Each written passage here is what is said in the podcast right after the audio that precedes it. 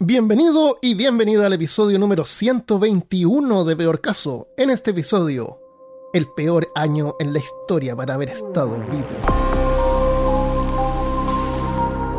Hablándote desde los lugares más nublados de Texas, soy Armando Loyola, tu anfitrión del único podcast que entretiene, educa y perturba al mismo tiempo. Mí esta semana está Cristian Rusinque. Uy, me duele la rodilla. Creo que va a llover Oh, gatos y perros. oh. O algo peor. Oye, antes de continuar, eh, le quiero dar la bienvenida a algunos suscriptores. Tenemos Vale. Cazadores de lo Profano, Augusto A. Astudillo Gaete en Patreon, bienvenido.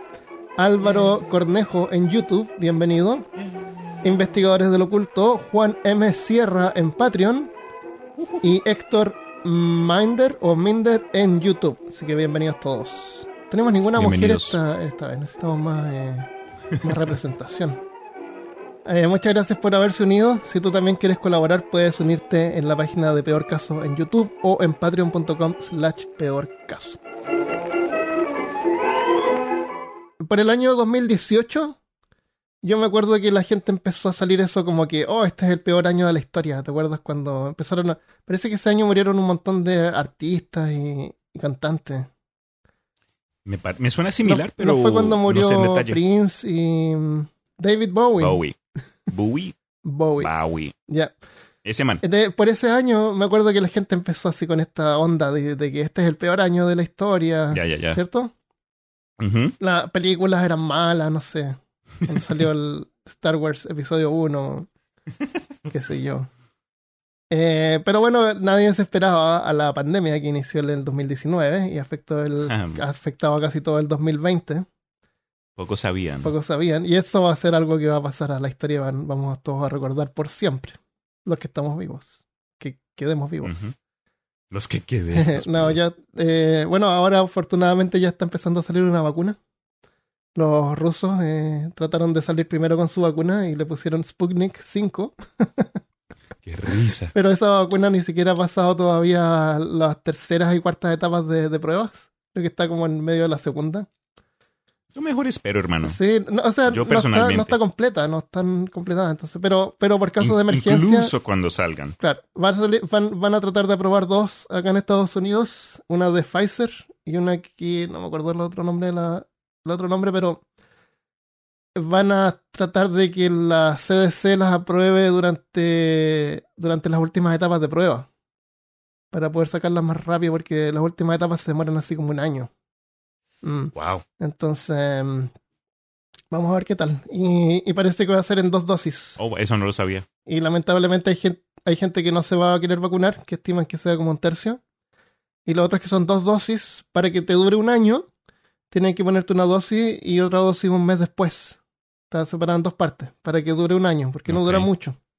No, o sea, la, la, la efectividad que tiene es que te va a generar anticuerpos para el COVID. Y en el episodio de hoy, Eh, vacunas contra COVID-19. Es, una Sí, actualización no, de, de lo y es necesario, pasando. y es necesario.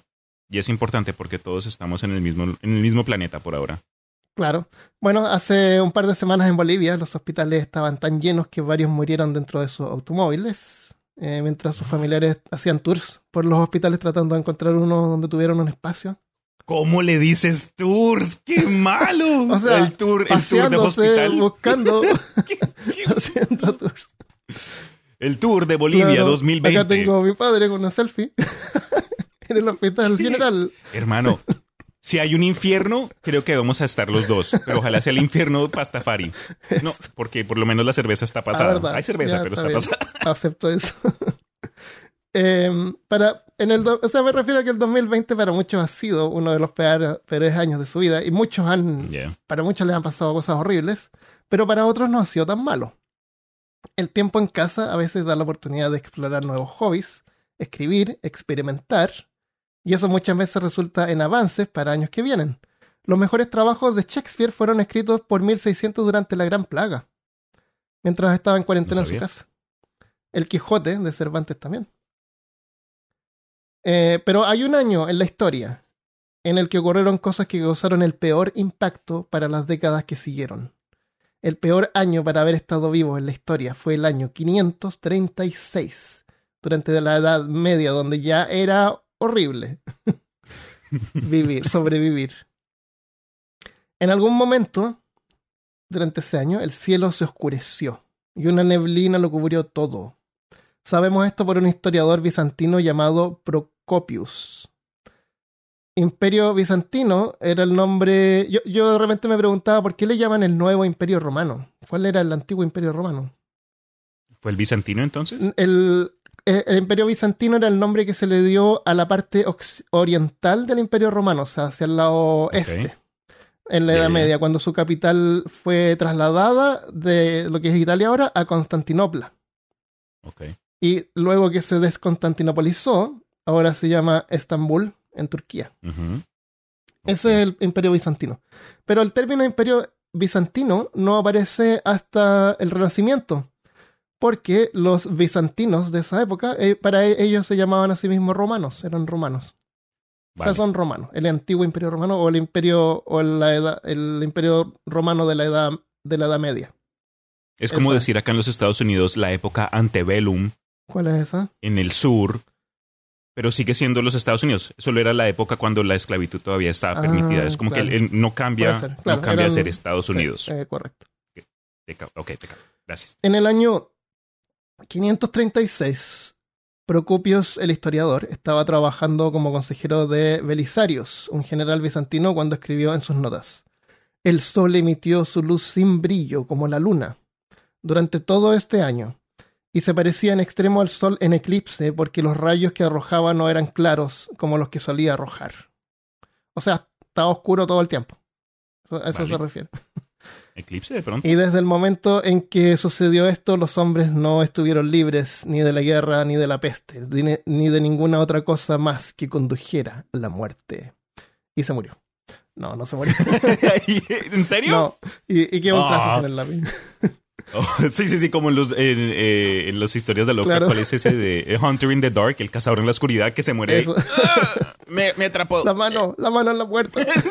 Sí, sí. Eh, otro escriba bizantino, eh, no sé si es Michael o Michel, el sirio, Michel el sirio le vamos a decir, Ya, Michelle, ¿no? escribió, el sol se oscureció y su oscuridad duró 18 meses. Cada día brillaba por solo cuatro horas, y aún esta luz apenas producía sombra. Dijo algo así, lo arregló un poquito, pero Algo así. tenía la mejor. Ok, ok. Ya, ya, La población empezó a compartir memes diciendo que el sol nunca regresaría, porque tenían tablets en ese tiempo. Eran de, de piedra, pero eran ¿Madera? tablets. Ah, de piedra. nunca recuperaría su brillo anterior. Un político llamado Trumpusius dijo que este era el nuevo normal y había que acostumbrarse. Dang. No, eso es broma. Eh, Mich- Michel, el sirio, también escribió que las frutas no maduraban y el vino sabía a uvas agrias. Eso fue lo peor que pasó en el 536. Eso es lo peor que estoy escuchando por ahora. Ok, el sol, el vino, no, no juegan con el vino. Una nube oscura cubrió el cielo durante casi todo el año 536. Literalmente, había una nube oscura todo el tiempo.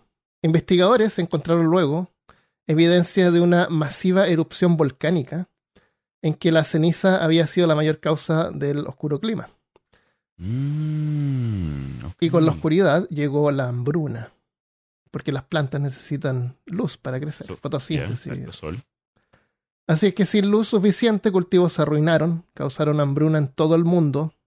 Y el problema no solo, era, no solo era la falta de luz, con el sol cubierto por todo el tiempo también hacía demasiado frío para que las plantas crecieran.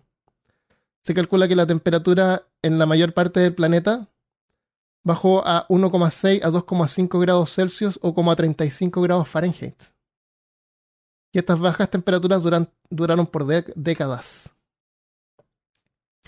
Con la hambruna que la pobre gente estaba padeciendo y que también debe haber afectado a muchas especies de animales, las cosas solo se pusieron peor cuando la falta de vitamina D, acompañada con cuerpos malnutridos. La vitamina D se produce cuando uno se pone al sol, Ujú. o sea, como una especie de abierto. fotosíntesis D o algo así. El- entonces la falta de vitamina D acompañada con ya los cuerpos malnutridos y débiles fueron fáciles víctimas de enfermedades y plagas. Lástima. Sin nadie inmune a las infecciones, barrió con la clase baja hasta los palacios. Los síntomas comenzaban con una herida que se formaba en la palma de la mano y progresaba hasta que el enfermo ya no podía caminar con las piernas inflamadas, cubiertas de grandes pústulas llamadas bubos, que reventaban en pus. Por este el nombre de bubos viene el término de peste bubónica. Son inflamaciones que se llenan así, en- generalmente en las partes de adentro de las piernas, En el, en- ok, ok, ok. El en entrepierna. el entrepiernas, sí. Ah. Esos son los bubos. Oye, ¿viste? ¿Viste que supuestamente, a creo que a principios de la situación mundial con, eh, con el Rona, en partes de Mongolia habían reportado brotes de peste bubónica? Entonces Ah, todo el mundo estaba como que, "¡Ay! ¿qué está pasando en este mundo? Bueno, pero la peste bubónica no, no se ha, nunca ha parado. Siguen, siguen habiendo casos todo el tiempo. Muchas gracias. Eso es muy importante explicar. Con esta plaga comenzando, la peste bubónica, esta peste bubónica, como siempre en lugares de más concentración de personas, en ese tiempo Constantinopla, era una ciudad grande, era la, la capital del imperio romano bizantino, o de la Edad Media, con la plaga creciendo la ciudad comenzaba a oler horrible. Sin espacio para enterrar a los muertos, se formaban pilas de cuerpos de infectados que tiraban al mar, pero luego reaparecían en las costas. Esa fue la plaga justiniana, porque el emperador Justinian, Justinian o Justinio es el que estaba en ese momento, eh, que mencionamos en el episodio 102 de Virus, Infecciones y Pandemias. El emperador eh, Justinian ordenó sacar los cuerpos de la ciudad, pero eso solo logró exponer a más gente a la plaga. Se estima que unos 50 millones de personas murieron por la plaga de Justinian, o la plaga justiniana. ¿Qué te parece tener una plaga nombrada en tu nombre? Es como que lo contrario de ser honrado. Es como, es como que, ah, te van a recordar en los libros de la historia, pero por la razón incorrecta. Eso. Eh, Como que no. Eh, cuando la gente dice, oh, el clima en, en mi ciudad, porque está loco, porque todos creen que el clima en su ciudad está loco, pero en todas partes Mm. está loco, y, y es, y es lo normal. y se quejan porque no saben qué ropa ponerse. Pobrecitos. Bueno, avísenme cuando les, cuando les nieve en verano.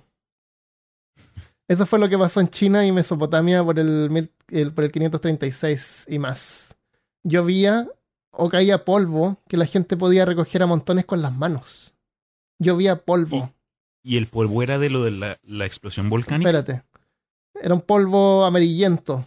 En, eh, Oh. en el Nan Chi, una crónica del siglo VI, reportó de una sustancia como ceniza amarillenta que caía del cielo y le llamaban hui, que significa polvo. No se sabe con certeza si era ceniza volcánica o algún otro fenómeno inexplicable. Natural. Qué raro. Pero um, eso fue solo el comienzo de la alteración climática en China. Herda. Crónicas de la dinastía del sur. Crónicas de las dinastías del sur informaron de un raro evento meteorológico de verano-invierno con heladas a mediados de verano y nieve en agosto. Agosto es cuando es eh, verano en el, en el hemisferio sur. Las cosechas de verano fueron destruidas y varias ciudades arrojadas a una hambruna mortal que duró dos años y, re- y resultó en la muerte de alrededor del 70 a 80% de la población. Las erupciones volcánicas hicieron todo peor. Investigadores descubrieron pruebas en las capas profundas de hielo de Islandia y Groenlandia que verifican que un gran evento volcánico ocurrió alrededor del 536. Sacan así como de, de los glaciares hacia las partes más profundas sacan tubos, sacan así, meten un tubo y sacan una muestra que es como un tubo de hielo y se ve así el, el, el hielo transparente, transparente, transparente y después una, una línea negra. Súper mini, en el año mínima. 500. No, no tan chica tampoco, porque duró varios, Oh. esto empezó, pero duró varios años. Ah, ok, ok, ok. ok. Pero sí, sí he Eh, visto gente que hace eso como que para estudiar el pasado. Claro, claro. Y se ve ahí una, una marca negra. O sea, todo lo que cayó ese año y por varios años fue así oscuro. ¿Te interesaría de pronto Bien. ir a la Antártida y hacer una de esas pruebas donde sacas capas de hielo del pasado para ver cómo era el clima el año que naciste? Hoy sale un pedacito de tentáculos, La cola de un gato negro. claro. Eh, no, después nos encontramos con un chogot por ahí. Ah, Sí, no, paz. Que lo hagan lo, lo hagan otros. Sí. Basándose en una ceniza volcánica tropical descubierta más tarde, algunos estudiosos han sugerido que también un volcán en El Salvador explotó alrededor del año 535 o 536. Otros señalaron una erupción volcánica en América del Norte como contribuyente a los cielos oscuros de todo el mundo. Sea, hubieron varias erupciones volcánicas en diferentes partes y por eso se oscureció el mundo entero. Curioso, man. Cuando se combinó con las dos erupciones volcánicas islandesas, dio inicio a lo que se llama la pequeña edad de hielo de la antigüedad tardía. es el, pequeño nombre. Sí, sí, sí. La pequeña edad de hielo de la antigüedad tardía que inició en el año 536 y duró hasta el 600, en 660 en el siglo VII. Además, las muestras de, además de las muestras de hielo, los científicos pueden determinar estas épocas de bajas temperaturas por anillos en los árboles que muestran un menor crecimiento.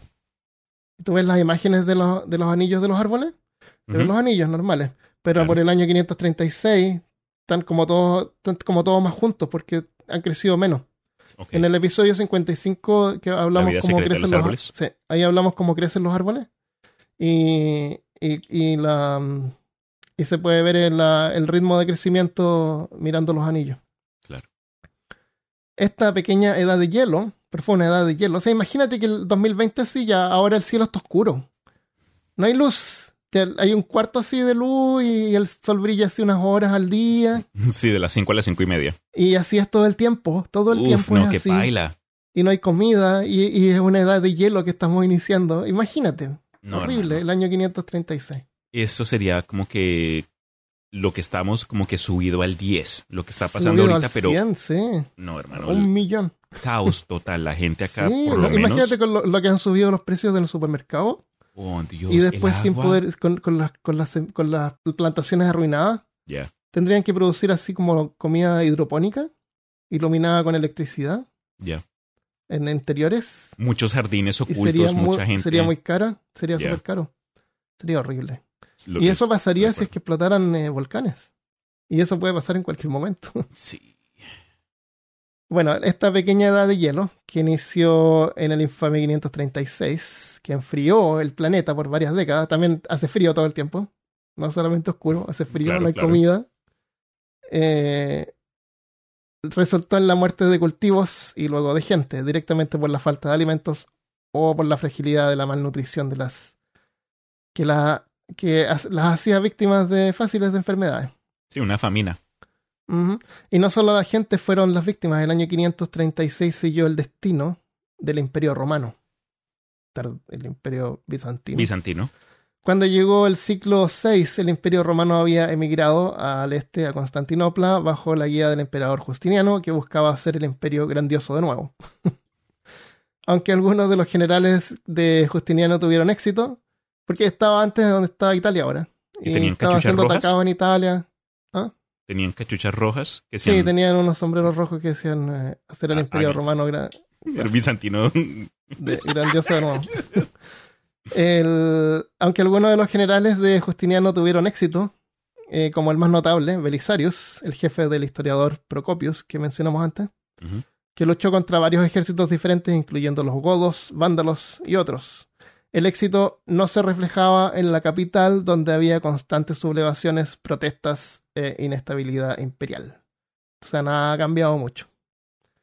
De todos modos, el imperio bizantino nunca se recuperaría por completo de las enfermedades y el hambre provocadas por los eventos del 536. El imperio bizantino perdió entre el 35 y 55% de su población en el año 541 gracias a la peste bubónica que historiadores creen que se esparció con ratas infectadas que viajaban junto a militares que luchaban por el imperio romano. Wow. Civilizaciones en América también 50%. sufrieron. La civilización moche o mochica, eh, que inició por el siglo II fue y, y duró hasta el siglo VI, fue alguna vez una fuerza dominante en la región del Perú era conocida por ser ávidos pescadores y desarrolladores de un avanzado sistema de riego que permitía el crecimiento de una variedad de cultivos. Sus avances en agricultura eran la columna vertebral, de su economía y también la pesca. Pero las condiciones climáticas del siglo VI eh, causaron una terrible depresión. Como si los volcanes fueran poco, En esa misma época fue cuando la corriente del niño fue excepcionalmente fuerte, haciendo que las aguas se calentaran, diezmando el suministro de, pez, de peces o pescado. O sea, ni pez ni plantas. Sí. Eh, ¿Has escuchado al niño? Siempre que aparece la corriente del niño hay problema. ¿Qué pasó con la niña? Es el niño Jesús. Es el niño. Y la niña es otra corriente que hay. Y se llama la niña porque está el niño, entonces la niña. Creo. Ya hay un niñe. No, no hay niña. si hay otra corriente por ahí, a lo mejor le ponen niña. No, es, es el niño Jesús, supuestamente, que causa problemas. Lord. Este clima, realmente loco, provocó grandes inundaciones que arruinaron sus sistemas de riego y devastaron su capacidad de producir suficiente comida para alimentar a su gente, causando el ocaso de esa civil- civilización. Recientemente un equipo de historiadores y científicos de la Universidad de Harvard estudió el uso de metales, monedas y cambios en el sistema monetario hasta el siglo VII. Sus descubrimientos incluyen también análisis de fragmentos volcánicos y muestras de hielo de glaciares que datan del, siglo, del 536, lo que confirma los eventos volcánicos que dejaron buena parte del hemisferio norte en una oscuridad sin precedente, desencadenando la catástrofe global. Esto coincide con estudios de dendrocronologistas. ¿Tú sabes lo que son los dendrocronologistas? Explícame qué son los dentronologistas. Es gente que estudia los anillos de los árboles. ¿Quiénes estudian los anillos de los árboles? Los dendrocronologistas. A los dentronologistas. Eh, Ah, Eso. me quedó claro. Gracias. Así que si eres uno de esos y te preguntan qué haces, te puedes decir, uno no, de yo esos". estudio los anillos de los árboles. Eres un... qué bueno. El, um, que es la, eh, tomaron muestras en Islandia y se puede ver el crecimiento que sugiere que había, se había producido un enfriamiento a mediados del siglo VI. Esto combinado con la evidencia del núcleo de hielo, recién de- desenterrado en el, en el 2018, ayudó a fechar la, la, la fecha de los eventos catastróficos que arruinaron la Tierra por un largo tiempo, en el año 536. Y gracias al estudio de metales y monedas, vieron también que las cosas mejoraron unos 100 años después, cuando se notó mayor cantidad de plata, de mineral plata, en las monedas, indicando una mejora en la economía. Sabían más monedas de plata. Así que, por muy mal que estén las cosas, la situación siempre mejora, aunque sea 100 años después, cuando nosotros ya no estemos vivos. Algo por lo menos. Algo por lo menos. Pues mira, algo que yo vi. No, para nada. Lo que es es interesante porque uno, uno, uno siempre termina como que en sus propios rollos, pensando en su miseria, en sus problemas. Ay, se me olvidó pagar tal cosa. Mi supervisor en el trabajo me está echando la madre. Ay, los niños no están poniéndole cuidado a, mi esposo, a mi esposa. en fin. Pero cuando uno trata de, de, de analizar de pronto situaciones globales de este tipo es como que nada, no compara. Es, es difícil tratar Oye, de... sí. Oye, tenemos aire acondicionado, tienes comida ahí en, un- en una caja refrigerada que puedes sacar lo que quieras cuando Tenemos quieras. luz. Luz Tenemos- eléctrica, sí. luz Una, una- un eléctrica. techo arriba de tu cabeza. Puedo ordenar una pizza para que me llegue con todo lo que yo quiera. Sí. Estamos, estamos ¿cómo se, es? Es- eh, estamos mal acostumbrados. Muy mal acostumbrados. Sí. Demasiado. Sí. Pero, ¿qué es lo que quería decir con eso? Ah, es a que mm, es, muy, es muy interesante eh, eh, el sentido de que entre uno crece y uno pasa por esas cosas, tragedias personales, problemas, dificultades, uno a las malas termina aprendiendo que esto también pasará. Y si yo tuviera una máquina del tiempo para regresar y poder hablar con una versión más joven de mí mismo, y solo tuviera como que unos cinco minutos, no sé, al- no sé, unas reglas de, de viaje del tiempo súper raras donde solo puedo comunicarme por un- unos minuticos, Un minuto. lo, lo que me diría sería, esto también pasará. Aprende a, a, a dejar las cosas ir. y todo- después aparece otro Cristian de más del futuro y dice, no, no pasó. No. Olvida, no, no escuches a ese Sí, no huevón. Exacto. Qué chévere, dude. Sí, sí, estamos súper mal acostumbrados. Eh, y eh, eh, hay varios... eh, la- estos catástrofes eh, generalmente ocurren así como cada cierto tiempo. Y hay varias explosiones volcánicas que están así como por, eh, por ocurrir. Sí. Entre ellos hay varias calderas que se llaman el volcán Vesubio, donde Mm. de- esta ceniza que cae es súper buena para la agricultura después. Porque Eso sí he escuchado. entonces eh, alrededor del volcán Vesubio, por ejemplo, está lleno de, de, de plantaciones y casas. La gente, hay mucha gente que vive ahí. Entonces como que atrae después a más gente a vivir ahí donde va a quedar todo eso destruido. Oye, ¿y en por qué, este, segundos. por qué esto está tan vacío? Ah, no Sí. es nuestro ahora. Sí, está tan bueno, sí. Ah, y eso también, porque después con menos gente, las cosas mejoran, hay muchos más recursos para, para todos, hay más espacio. ¿Cómo te atreves a decir eso, hermano? ¿Cómo te atreves a decir que con menos gente no sabes el tiempo en el que estamos pasando ahora? Oh, pero eso es verdad, eh, después la, hay menos enfermedades por un tiempo hasta que de nuevo la gente se concentra en ciudades y, y todas estas cosas empiezan en, en lugares concentrados. Por eso ocurren Me- en lugares como China y en ciudades grandes. Tienes razón. Tenemos que vernos al, al campo. Estuve escuchando a, a un- a una conversación donde un individuo, eh, el locutor de la serie Midnight Gospel, se llama Duncan Trussell, es, es un comediante, locutor, tiene sus canales, en, to- en fin, es un, pero lo que me interesa de él es que es bien excéntrico en el sentido de sus, entre comillas, conocimientos de la vida, es bien esotérico, pero es chistosísimo. Y una de las cosas que, que él estaba expresando acerca de los beneficios de la situación de COVID es que, y no es para todos, pero ciertas compañías y ciertas organizaciones mundiales están dando cuenta que la, eh, la nuclearización de la gente, no sé si eso es una palabra y si me la cagué, por favor discúlpenme, como la centralización de la gente en lugares metropolitanos hoy día no es necesario. Hace 100 años, cuando todavía estamos desarrollando las tecnologías al estado de producción un poco más consistente, porque la gente, sí, eh, incluso en ese entonces había mucha gente, pero hoy, en el clima en el que estamos, en el, en el estado global, no es necesario de que uno tenga que vivir en la ciudad de Santiago porque ahí está la oficina central de tu compañía de Ah, sí. distribución de papeles y tienes que ir a la oficina el lunes para los, eh, los meetings de las 8 de la mañana.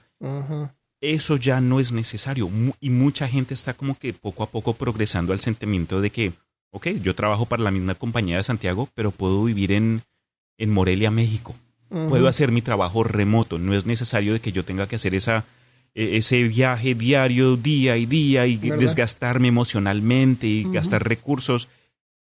Y eso me, me, me da un poquito de esperanza. Sería chévere llegar a un punto donde tú puedes trabajar o una compañía puede contratar a gente de cualquier otro lugar mientras que sean eh, que, que, que, que concuerden con, con la posición. Sí, En verdad. Sí. Va a, cambiar la, va a cambiar la cosa. Ahora la gente está más acostumbrada también a usar eh, Internet. Hay gente que nunca había ordenado cosas por Internet porque les da miedo de repente que es como una cosa extraña. Buen punto. Eh, bueno, ahora ya están acostumbrados y ven que funciona. Ahora, vivir en una ciudad grande tiene ventajas también. Eh, por ejemplo, acá la distribución de Amazon. Hay centros de distribución aquí mismo y te llegan las cosas, si no el mismo día, al día siguiente de repente. Oye, esos trabajadores de Amazon son gente muy chévere, siempre lo he dicho, me caen muy bien, a ver si me dan algún clase de descuento, regalito la próxima vez que me den algo.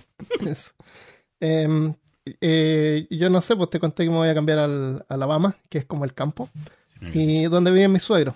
Eh, vamos con una casa cerca de Huntsville, por ahí. Entonces, eh, muchas veces yo compro algo para mí, por ejemplo, cosas emergentes. Por ejemplo, el otro día compré un cargador de estos cargadores de, de celular sin power bank Ajá. y le compré uno a mi suegro también. Entonces yo le mando cosas a él desde mi cuenta de Amazon. Y veo que a mí me llega al día siguiente y a él se le demora como una semana en llegar. Uf, porque vive en el campo. Y muchas veces voy a buscar una cosa y dice, no, no se puede repartir a esta localización. Oh no, qué Sí. baila. Así que tiene sus ventajillas vivir en la ciudad si es que uno es adepto a la tecnología de repente.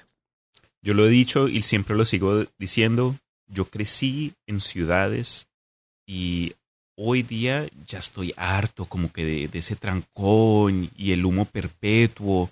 Aunque Austin es... Pero Austin no, es como vivir en el campo. Austin, ya, Austin, por lo menos en las ciudades en las que yo he estado, Madrid, Bogotá, Kingston, no es, no es, Otra cosa. es, eso es otra cosa, pero es como que siempre hay algo. y poco a poco entre, no sé, Yo creo que Austin es como una un balance súper bien. sí, es, Yo por lo menos bien acá tengo la suerte de tener un patio grande atrás y miro por la ventana del baño y veo naturaleza, veo venados atrás de la casa. Tu casa es Mientras me bien estoy chévere. secando. Eso es rico. Está lleno de conejos este año. Lleno de conejos. Ah, ¿Has visto un montón? Un montón todo el tiempo. ¿Has comido conejo? Una vez que me quedé, iba manejando y mi auto falló en el medio de la nada. ¿What? Y, y me acordé, y me acordé que había pasado hace poco una, un- como una estación de, de camioneros, así una cosa así. Ajá. En- ¿Pero en dónde, en dónde, en dónde? Esto fue así como en los 90, antes que tuviera celular. ¿Pero acá, en la U No, en USA? Iba manejando de La Serena a Santiago, que es como pasar por un lugar medio desértico. Ok. Así que y mi auto fallaba todo el tiempo porque me compré una camioneta chica que era diésel. Y yo estaba contento porque era pequeña y era diésel. Y el diésel es más barato en Chile. Y además los motores diésel suenan... eh, No son tan rudos. son más rudos, suenan así como más, más, más graves, no sé, como yo era joven, así que claro, era genial tener un auto diésel. Eh, pero la cuestión fallaba todo el tiempo, eh, porque los pistones estaban quemados, no me acuerdo. Y caminé de vuelta a ese lugar. Oye, esto es puro relleno, porque lo hice que más largo. Oye, lamento gente que no hayan pasado más cosas peores en el año 536.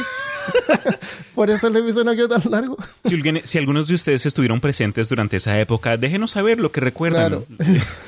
Bueno, entonces caminé de vuelta a ese lugar y era una, un restaurante así de esos que uno entra y todos te miran, así como Ya. que quién es este forastero. Y había un teléfono así que me dejaron usar y llamé a una grúa y, y mientras esperaba la grúa que estaba en el medio de la nada, tenía que esperar como dos horas. eh, me senté en una mesa y comí la comida que tenían, que era como una sopa de, de conejo. Ok. De, no de conejo, estos más- con patas más largas, ¿cómo se llama? Liebres. Eh, liebres, claro. Era liebre. Ok. Eh, no, malita la sopa, pero era lo que había. Sí, ¿no? Sí. Eso. ¿Y tú has Es- comido conejo? No que recuerde, pero cuando viene de pronto a carnes únicas, yo me acuerdo que cuando fuimos a Japón, no vimos gato alguno. El único gato como que Los Estaba- tienen en una, en una isla, creo. también. Pero el único gato que, que vimos a las afueras fue el gato de Foto Japón. Y después entramos a un restaurante ¿Cuándo Y- fuiste a Japón? y nos dieron una comida que sospechosamente tenía tenía ¿Unos algo, algo de gato. Eh, fui a fines de los 90. Ya, ya, ya. Fuimos a Japón. ¿Y tú crees un- que realmente era gato? No, no, no. Mi mamá dijo que fue caballo. Pero, Mm. pero sí, sí. En, en los lugares de Asia es, es tan raro. No, pero en Japón les adoran a los gatos, ¿eh? Bueno, hermano, yo siempre digo, cuan- si tienes hambre, te comes lo que quieras. Ah, sí. Ah, en China estaban ahora... A la, no, en, en Corea del Norte. ¿Qué pasó? Dieron órdenes de la gente que tenía mascotas, tenía que eh, donarlas a, a restaurantes. No te creo, dude. Sí, estaban obligados y no, no se podían Oh. tener mascotas. ¿What? Sí, les dijeron que tener mascotas era algo que habían inventado los americanos y que era Oh, antinacionalista. Sí. Y, pero la, la gente que tiene mascotas son generalmente gente así como de clase alta, así generales, con puestos altos. Y, Es un lujo. Claro, era un lujo. Y tenían que eh, sacrificar sus mascotas y donarlas a restaurantes por la falta de comida. Qué horrible. No, no, no. ¿Cómo No que sé no? si habrá sido mentira. A lo mejor es mentira. Ojalá sea mentira. Propaganda. Sí, ojalá sea antipropaganda, pero encuentro lo último. No, Aunque sabemos que han pasado cosas horribles cuando hay hambruna. Primero me como un niño que me como un ga- a mi gato. Ay, no sé. No, no, no. Al- al- ¿A tu vecino? ¿Al hijo de tu vecino? No, no sé, no sé. Pero es que cuando uno tiene hambre, él ve las cosas diferentes. No, no puede uno juzgar a alguien sin tener hambre, sin, Claro. sin ponerse en sus zapatos en, en este caso. ¿Te ha- ¿Alguna vez te ha dado tanta hambre que ya ni quieres ver comida? Como que tienes tanta, tanta hambre que como que se cancela y tu estómago Ah, está sí, repente. Pero no, no es que se cansa. O sea, cuando uno tiene harta hambre, como que se pasa después un poco, pero no es que sienta así, Uf. uy, no quiero comer. No, Pero, pero ni agua, nada. Es como que lo que entre te da rebote y después tien- tienes mala onda y después lo único que ayuda es una Ah. cerveza. eso. Hay que comer. Ya, me diste hambre de nuevo, ¿viste? Eso me pasa por. Armando, es que yo siempre te veo y te veo flaco. Yo este hombre no, está, no, no le están dando Sí. de comer. Yo me di cuenta que era el lente de la cámara, de repente me hace ver gordito, pero es, que el lente es muy, tiene muchos milímetros. No, pero te ves bien por lo menos, algo así. Yo sé que mucha gente pues, está pasando por tiempos difíciles, Ah, pero me alegro que todavía Sí. tu barba esté en full, tus Sí, blanquitos y... todavía crece. Eso, eso. Ya, oye, qué manera de rellenar ya. Bueno, eh, Pues Esto tú lo que lo llamas pasado- relleno, yo lo llamo interés propio. ya, no bueno. sé. Eh, cuéntenos de repente qué ha sido lo mejor que le, para variar, qué ha sido lo mejor que les ha pasado durante este año en la pandemia, en el horrible año 2020, que no es tan horrible. Dios, sálvanos, Jebus.